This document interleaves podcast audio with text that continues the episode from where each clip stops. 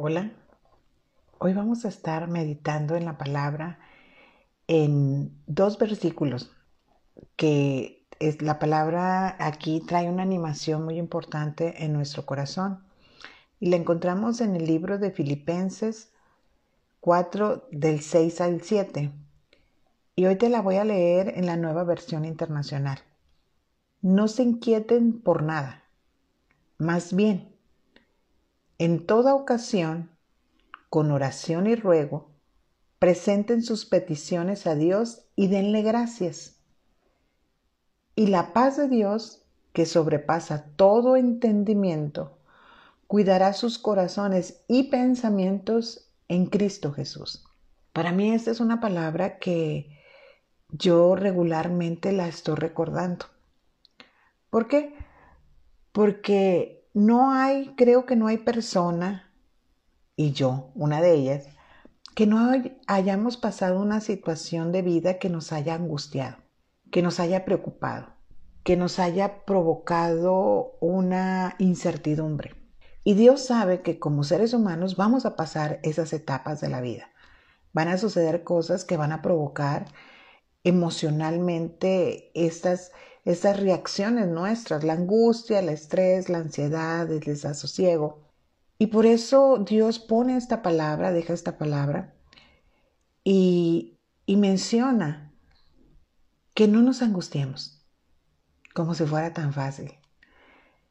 Pero si Él lo dice es porque es posible para nosotros hacerlo. Y esto va siendo más real en nuestra vida entre más practicamos las acciones que a continuación voy a estarte comentando. No se inquieten por nada. Significa que por absolutamente ninguna situación, nosotros tenemos que empezar a ejercitarnos, a no angustiarnos, a no inquietarnos.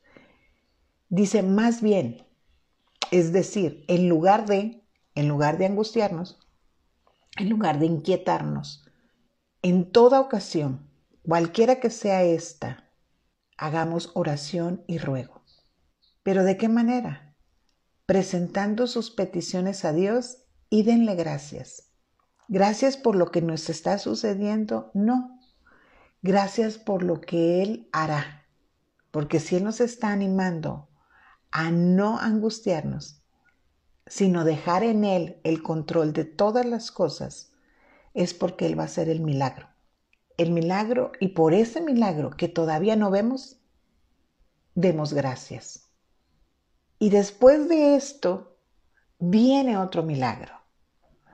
Después de que nosotros empezamos a ejercitar a que nuestra alma no se angustie, sino que en lugar de estar con esos pensamientos, decidir ir a Dios, a ese refugio, a ese escudo, a ese castillo de seguridad, ir a Dios y presentarnos con oración y ruego, aún con lágrimas, porque el ruego es estar allí eh, derramando nuestra alma delante de Dios y presentar esas peticiones y dándole gracias por lo que Él hará.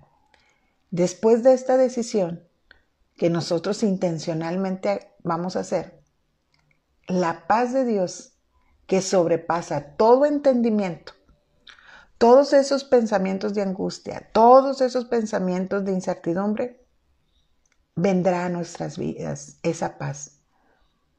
Y esa paz va a provocar otro milagro. Aquí vamos milagro tan milagro en estos dos versículos. Esa paz cuidará nuestros corazones y pensamientos en Cristo Jesús. La versión Reina Valera dice guardará. Dios nos va a guardar en su paz. Por eso te digo que para mí es tan maravilloso estos dos versículos. Pero tenemos que tomar esas acciones, no inquietarnos. ¿Cómo va a suceder ese milagro de no inquietarnos? Que cuando estemos pasando por esas situaciones, cualquiera que sea, que nos provocan inquietud, estrés, ansiedad, vengamos a la presencia de Dios Oremos, roguemos, pero demos gracias por anticipado por todo lo aquello que Él hará, esos milagros que Él hará por nosotros en relación a ese entregarle el control a Él. Viene el siguiente milagro. La paz de Dios va a venir a nuestras vidas y va a sobrepasar esa paz todos esos pensamientos angustiantes que tenemos, todos esos desasosiegos en los que estamos, que a veces hasta provocan una sensación en esta área de nuestro cuerpo. Y va a venir esa paz que va a sobrepasar esos pensamientos y esa paz de Jesús nos va a guardar, nos va a cuidar nuestros pensamientos y el corazón. Te invito hoy a hacer estas acciones que van a provocar todos estos milagros. Y para terminar te lo vuelvo a repetir. Filipenses 4, de 6 al 7. No se inquieten por nada.